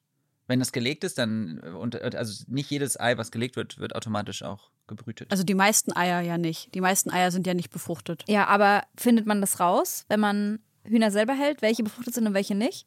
Ja, wenn du die gegen das Licht hältst. Ah, okay. Achso, ich habe also, wenn die sich draufsetzen. Ach so, ich dachte, ich wenn man die gegen das Licht hält, dass man dann sieht, ob die äh, befruchtet sind oder nicht. So, so macht es zumindest mein Onkel in Syrien. Ja, ich habe halt das äh, große Glück, dass bei uns in Leipzig äh, auf dem Dorf, bisschen außerhalb, ähm, meine Familie in Kontakt hat zu einem Bauern, der halt einfach da die ganzen Hühner da rumrennen lässt auf seinem riesengroßen Grundstück und die halt Trillionen Eier legen Ah, jeden Aber Tag. das ist so, so wie äh, die Hühnerregel, ne? Im, sind Genau. die Eier im Prinzip. Ah, ja, ja, ich erinnere mich. Also ich glaube halt, die Hemmschwelle sinkt, ne? Also, dass man tierische Produkte konsumiert. Ja, naja, für mich ist es so ein bisschen wie, also zum jetzigen Zeitpunkt fühle ich mich einfach damit gerade noch ethisch voll okay und sage halt, okay, das hilft mir dabei, weiterhin auf Käse Genau. und Milchprodukte zu verzichten. Und das finde ich irgendwie dann in dem Rahmen vertretbar. Und das ist ehrlicherweise eine Sache, muss ich auch sagen, auch wenn das bei dir heute, glaube ich, gar nicht so groß durchgekommen ist, die ich bei dir total auch gelernt habe, dieses, dass auch jemand, der so eigentlich, ich weiß jetzt nicht, ob ich militant sage, aber doch militant vegan ist wie du, ähm, oder stra Kon- streng, konsequent? konsequent ist vielleicht ein schönerer Begriff, ja, ähm, ähm, dass du trotzdem auch immer wieder darauf hinweist, dass jeder einfach das machen soll, was so in seinem Rahmen möglich ist und äh, was die eigenen Kapazitäten auch erlauben. Äh, Und da spreche ich jetzt eben nicht von finanziellen Kapazitäten, weil dieser Irrglaube, dass vegan Leben so teuer ist, ne, da müssen wir jetzt nicht drüber sprechen. Aber das, das habe ich schon auch mit dir mitbekommen, dass ich da so ein bisschen auch milder mit mir selber sein darf. Voll. Also ich werde natürlich auch in Teilen dafür sehr kritisiert, ne, das ist ja klar. Aber ich glaube, also mir selber, mein Prozess hat halt auch krass geholfen, ähm, mich da so ein bisschen von zu distanzieren, dass wir so ein bisschen Lebensrealitäten von anderen Menschen respektieren sollen und dass einzelne Menschen nicht für ein kaputtes System verantwortlich gemacht werden Ja. sollten. Also einzelne Menschen sind nicht schuld daran, dass wir in einem komplett destruktiv kaputten System leben. Und trotzdem, und das ist so nicht die, die Gratwanderung, äh, mit einer gewissen Vehemenz bei einem Thema zu bleiben, was halt immens wichtig ist und was halt einen riesen Impact hat auf das Bewusstsein, was das Tierleid dahinter ist, angeht. Ne? Also Ja. man muss ja trotzdem eine gewisse Vehemenz haben, um Menschen auch klarzumachen, also ich kann dir nichts tun und ich kann dich zu nichts zwingen. Du kannst am Ende, wenn du willst, jetzt nach diesem Podcast einen Schnitzel essen mit Hackfleisch zusammen und einem Schinken oben drauf. Und ich kann nichts machen. Und das zu akzeptieren war, ist, glaube ich, für mich sehr wichtig, für meinen Prozess. Aber ich kann alles in meiner Macht tun, um dir ein Bewusstsein zu schaffen, um dich aufzuklären, dass in deiner Macht auch viel steht, dass du viel Macht hast als Einzelperson und dass deine Entscheidungen halt eben immense Konsequenzen für andere Lebewesen haben. Lieblingsort. Äh, shit, sollen wir das sagen? Ach so. Äh, okay, ich mach's anders. Ich, ich, sag, ich möchte das so sagen. Ich möchte sagen, es ist eine wunderschöne Trauminsel in Mexiko, ähm, die ich aber nicht nennen möchte, weil ich nicht möchte, dass sie bekannter wird. Kann ich komplett nachvollziehen, denn ich war auch dort. Ich würde gerne aufhören mit. Äh, mit Prokrastinieren auf jeden Fall. Ich bin Hardcore-Prokrastinierer, weil ich, also ich meide einfach Themen, die mir Angst machen, wie zum Beispiel, Rech wenn ich noch nicht, ich habe noch nie Rechnung gestellt eine Zeit lang, also ich habe ich das einfach so lange vor mir hergeschoben, bis ich, bis Leute mir gesagt haben, du, du musst jetzt mal die Rechnung stellen oder bis ich Mahnungen bekomme von Rechnungen, die ich überweisen soll. Ich habe da so, ich weiß nicht, das ist so ein richtiger schlimmer Verdrängungsmechanismus in mir. Ähm, ich, genauso wie Impulsverhalten beim Kaufen teilweise. Oh. Ja, auch problematisch. Aha. Ja, und äh, mein Imposter-Syndrom, also dieses krassen Selbstzweifel und ja, Ich bin dankbar für. für ähm, meinen tollen, ich, ich, weiß, ich weiß ja, wofür ich dankbar bin, ich muss es nicht ablesen. für, meinen, äh, für, für meine tollen Freundinnen und für meine Familie und dafür, dass ich gesund bin. Du hast was vergessen. Ja, das weiß ich. Und für Peinlich. Henry! Für Henry!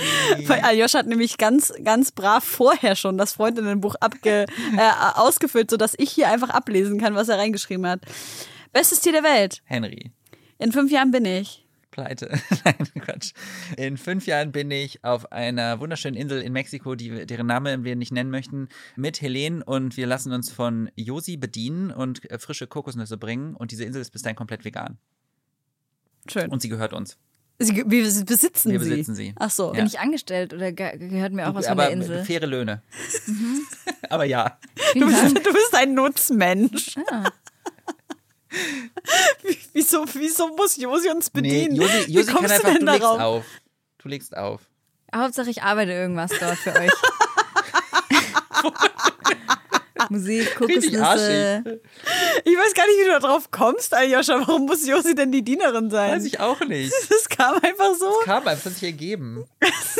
Okay, okay, du darfst auch mit uns am Strand chillen. Cool. ist auch der schönste Strand der. Welt. Vor allem, als ich dort war, hat Josi mir geschrieben, schick mal Sounds vom Strand und vom Meer. Sie wollte das samplen. Ich so, das ist das leiseste Meer der Ja. Welt. Man hört einfach gar nichts. Ja, ist richtig. Das macht mir Angst. M- Mir macht die Also Machtlosigkeit macht mir viel Angst in vielen Situationen. Also gerade wenn man so Medien verfolgt und sieht, was passiert, also ob es jetzt Corona ist und äh, QuerdenkerInnen und man so das Gefühl hat von einzelnen Menschen, die so viel Macht haben auf Situationen, die ich jetzt aber auch nicht mehr beeinflussen kann, aber negativen Impact haben. Putin, generell People in Power, Positions of Power, oft cis-weiße Männer, ähm, machen mir Angst, ja. Du kannst dir egal welchen Menschen auf der Welt raussuchen und egal welche Frage stellen. Was ist die Frage und wer ist der Mensch? Ähm, Putin ist der Mensch und ich glaube, ich würde einfach nur fragen, dein Ernst? Dein Ernst gerade? Dein Ernst, Digga? Meinst du ernst? Aljoscha, danke, dass du da warst. Ich fand es sehr, sehr schön, dass du extra für uns nach äh, Berlin gekommen bist. Nach Leipzig. Nach Leipzig. Ja, voll. extra nach Leipzig gekommen. Vielleicht hast du ja noch einen, so einen äh, guten Tipp, den du den Leuten gerne an die Hand gibst, wie es einfach ist, vegan auf vegan umzustellen. Für Leute, die sagen, aber ich kann gar nicht verzichten auf Aber Käse. Hähnchengewürz. Hähnchen, Ähm, Hähnchengewürz ist fein, oder? Hm? Hähnchengewürz ist fein. Ja, Ist ja. das nicht aus Du, Hähnchen? Das ist sowieso total interessant, dass wir unser Fleisch und so, also alles, was wir eigentlich an, an tierischen Produkten essen, oft mit äh, Pflanzen würzen. Also, dass die Würze eigentlich von Pflanzen kommt, aber Ja. ist auch egal. Anderes Thema. Fett und Salz sind natürlich auch gute Geschmacksträger. Also, ich glaube, was ich Menschen mitgeben würde, so mein Nummer eins Tipp ist eigentlich immer, ähm, den Druck aus der Situation zu nehmen. Weil ich glaube, dass viele sehr verkrampft an etwas rangehen. Also, wenn ihr jetzt den Podcast hört und denkt, oh shit, ey, irgendwie hat er ja recht, aber boah, es nervt mich jetzt, der Gedanke stresst mich total diesen Stress daraus zu nehmen, weil niemand zwingt irgendjemanden, niemand hält euch die Knarre auf die Brust, niemand sagt, ihr müsst das jetzt sofort alles 100% perfekt umsetzen. Wenn man das so machen kann, cool, wenn ihr Menschen seid, die von heute auf morgen alles umsetzen und sofort vegan sein könnt und das auch nachhaltig und nicht irgendwie in drei Tagen dann wieder komplett rückfällig werdet, dann cool. Aber für alle anderen ist es eben auch fein, Schritte zu machen und dran zu bleiben. So insofern versuche ich dann mal eigentlich eher zu sagen, habt Spaß an der Sache. Es kann halt mega Spaß machen. Ich habe so viel Spaß bei meiner Umstellung gehabt, weil ich so dachte, geil, die Produkte, die ich jetzt kaufe, ich kann mich da jetzt komplett neu finden. Ist ein bisschen wie eine Sprache lernen. So erstmal am Anfang ein bisschen überfordert, dann Vokabeln lernen, auf einmal kann ich Sätze formulieren, dann kann ich eine neue Sprache und denke mir so, geil, ich kann jetzt eine neue Sprache, wie cool ist das denn? Und so war es irgendwie für mich auch. In der Küche neu finden, Mandelmus entdeckt, Hefeflocken entdeckt, geile neue Aufstriche entdeckt, geile neue äh, Alternativprodukte entdeckt. Es kann einfach mega viel Spaß machen. Nice. Nicht zu verkrampft dran gehen und ähm, Step by Step, jeder Regen fängt mit einem Tropfen an und ähm, informieren. Informieren, informieren, informieren. Wunderbar. Vielen Dank, Aljoscha, dass Vielen du Dank da für die warst. Einladung. Das war Na toll. klar, sehr gerne. Josi, weißt du, was mir gerade einfällt? Nee. Uns haben wurde, doch, uns, uns wurde doch gesagt, dass wir uns gegenseitig auch immer mal vorstellen müssen. Mir gegenüber sitzt Aber das haben wir letzte Sendung schon gemacht. DJ und Produzentin Josi Miller und ich bin Dylan Fares.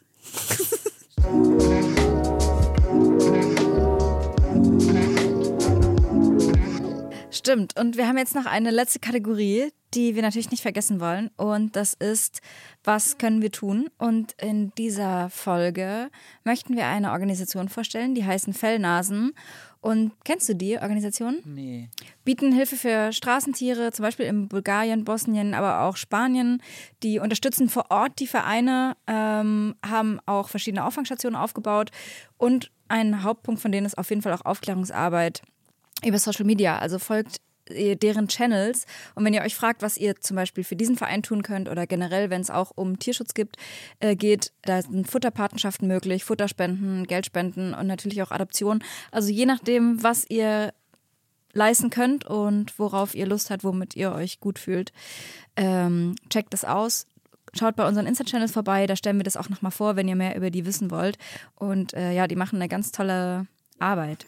Hallo, hier ist Ina von Fellnasen e.V. Fellnasen e.V. ist ein Tierschutzverein, der sich vor knapp acht Jahren gegründet hat.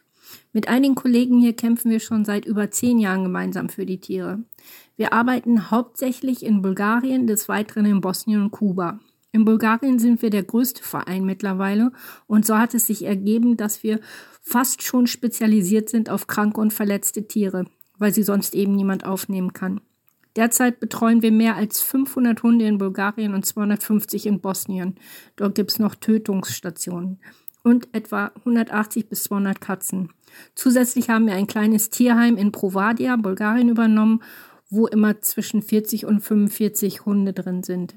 Wir freuen uns immer über Geld, Futter und Sachspenden. Und das wäre total klasse. Dankeschön.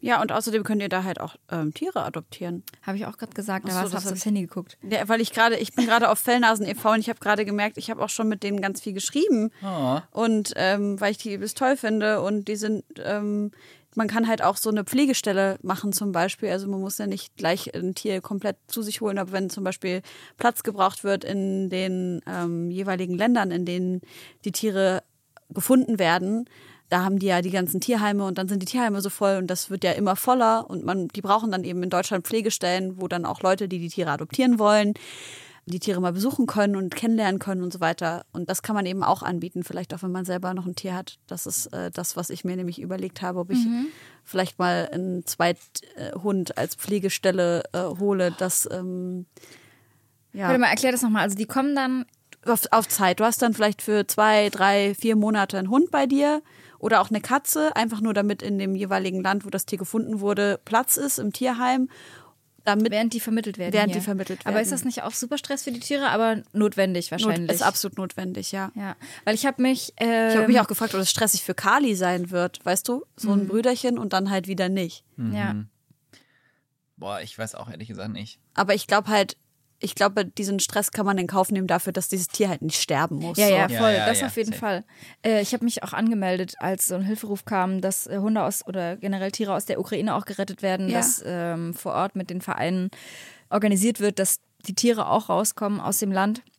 Ähm, dann habe ich mich auf so eine Liste eingetragen, dass ich genau das nämlich machen würde, Ja. auf eine Zeit ein Tier nehmen. Kam aber jetzt noch nicht und ich glaube, ich folge der Victoria Müller auf Instagram, Ja. die du Ja. ja auch kennst, die ja auch jetzt gerade aus eigener Kraft äh, mit anderen Leuten zusammen eine Organisation aus dem Boden gestampft hat, äh, um dort vor Ort zu helfen.